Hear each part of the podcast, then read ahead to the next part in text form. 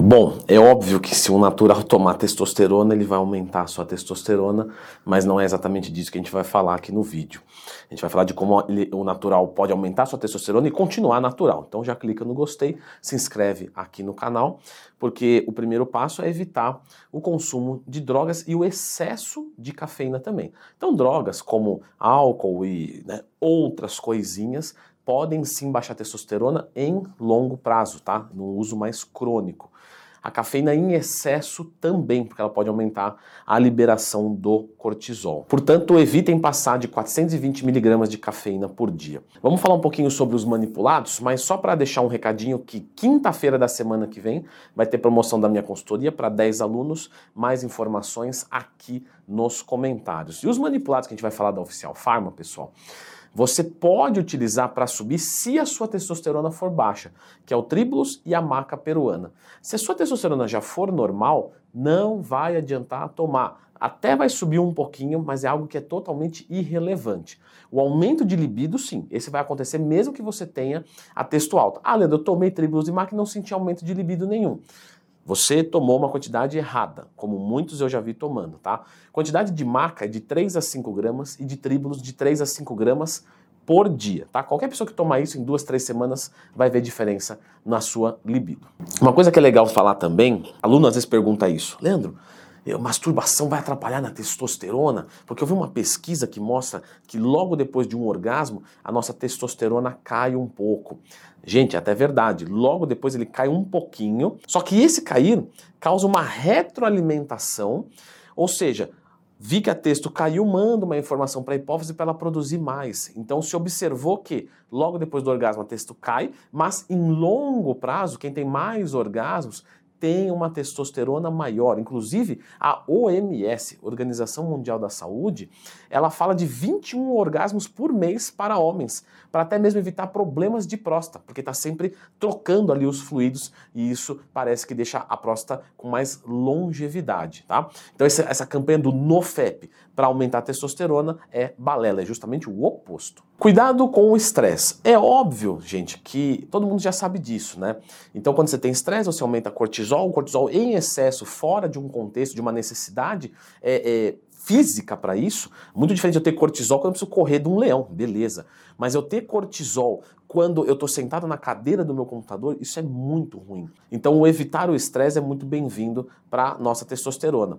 Só que aqui eu vou falar de uma coisa que talvez você não saiba. Eu sei disso porque em novos alunos da consultoria, eu vejo um excesso de treinamento. E esse excesso de treinamento, engraçado, a maioria que fecha minha consultoria erra para mais. Talvez porque está com muita vontade, tanto é que já foi ali fechar e normalmente faz uma associação, né? Ah, se eu não estou evoluindo com isso, então eu vou aumentar. E aí é justamente o oposto, que você começa a machucar a musculatura. Estou falando aqui em linguagem bem popular, tá? Poderia né, explicar isso mais densamente, mas fica para um próximo vídeo. E também pode atrapalhar a testosterona, porque o treino é um estresse, é um estresse físico. Só que na medida certa nos faz bem. Agora, passou disso, vai atrapalhar a tua produção de testosterona. Por isso que o overtraining baixa a testosterona. Só que aí também, alguns vão para o outro lado, né? Beleza, Leandrão. Então, vou ficar o dia inteiro assistindo Netflix e não vou fazer atividade física nenhuma. Lógico que está errado. Você não fazer atividade física nenhuma também é ruim para sua testosterona. Tanto é que várias pessoas que estão sedentárias e começam a treinar, melhoram esse marcador de testosterona assim, tranquilamente, sem tomar nada, às vezes nem mesmo fazendo dieta. O simples fato de fazer exercícios. E aqui, os exercícios de força, né, de musculação, eles são melhores do que os aeróbicos, tá?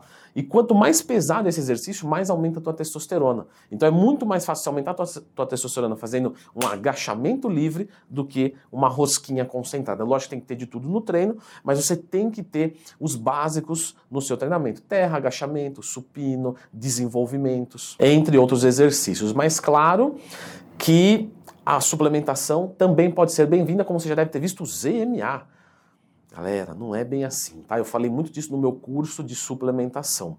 Carência de zinco abaixa sim a testosterona. Isso não tem dúvida nenhuma. Tem milhões de evidências para isso. Milhões não tem, né? mas tem bastante. Agora, você tem carência de zinco? Leandrão, eu acho que sim, porque eu não consumo, né? Minha dieta é meio ruinzinha. Gente, carência de zinco é muito difícil de acontecer, tá? Acontece mais em pessoas que estão num nível de subnutrição. Sabe aquele estereótipo de criança da África, que você vê as costelinhas? É mais ou menos aquilo ali.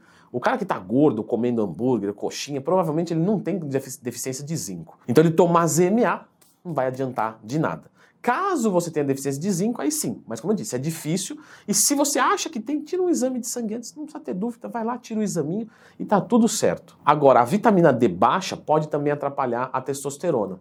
E aqui eu não vou falar que a maioria tem, porque, por exemplo, muitos alunos que eu atendo têm, ou tinham, né? Porque a gente detectou no exame e tal. Só que o que, que acontece? A maior parte das pessoas que eu atendo, principalmente presencialmente, são de São Paulo, porque meu consultório é em Moema. Ou seja, um cara do Nordeste que vai de bicicleta trabalhar, é muito diferente. Então dosa a tua vitamina D. Um bom nível de vitamina D, mais ou menos ali entre 40 a 60. Se você precisar suplementar para isso, ok, tem gente que não precisa. Dormir mal, comprovadamente abaixa a nossa testosterona, e aí o dormir mal aqui pode ser tanto em tempo quanto em qualidade. Então tem pessoas que dormem uma qualidade ótima, mas pouco tempo, sei lá, 4, 5 horas por noite, e tem gente que dorme lá 7, 8 horas, só que é um sono totalmente superficial. Eu já fiz vídeo aqui ensinando a como melhorar o teu sono, não é se entupindo de manipulado, você não compra sono bom, você fabrica sono bom. Então lembra de procurar Leandro Twin mais tema. Lá na caixinha de perguntas do Instagram, isso aparece bastante também. Leandrão, terminei meu cut minha texto tá baixa. Temos dois pontos aqui, tá? Baixo percentual de gordura abaixa a testosterona. Quando eu falo baixo, eu estou falando de homens abaixo de 10% e mulheres abaixo de 15%. Não que você não possa ficar lá, que necessariamente a sua, a sua testosterona vai ser ruim, mas ela vai ser menor do que poderia. Aí não necessariamente vira um problema.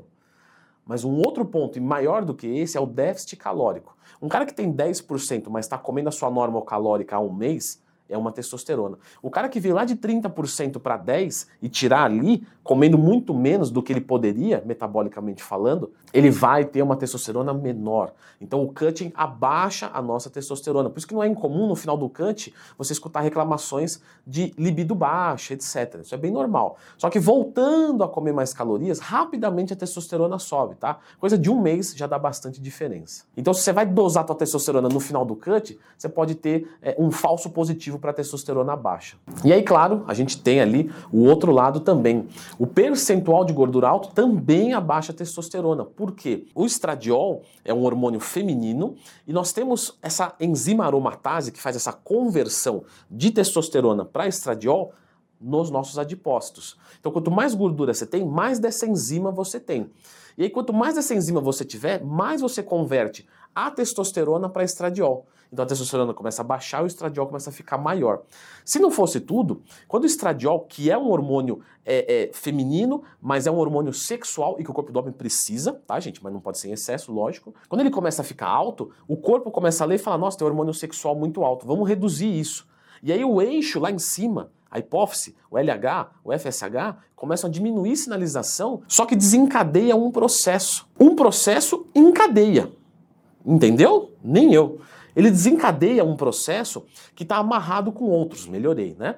Ou seja, vamos diminuir o hormônio sexual. E nisso a texto cai mais ainda na tentativa de reduzir um pouco desse estradiol. Então, o percentual de gordura alto, a baixa testosterona, sim, provavelmente um obeso tem uma testosterona baixa ou muito mais baixa do que poderia ser.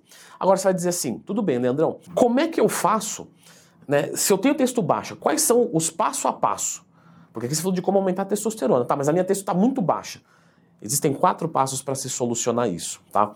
Eu vou deixar uma indicação de um videozinho aqui mais completo sobre esse assunto. Dá uma conferida.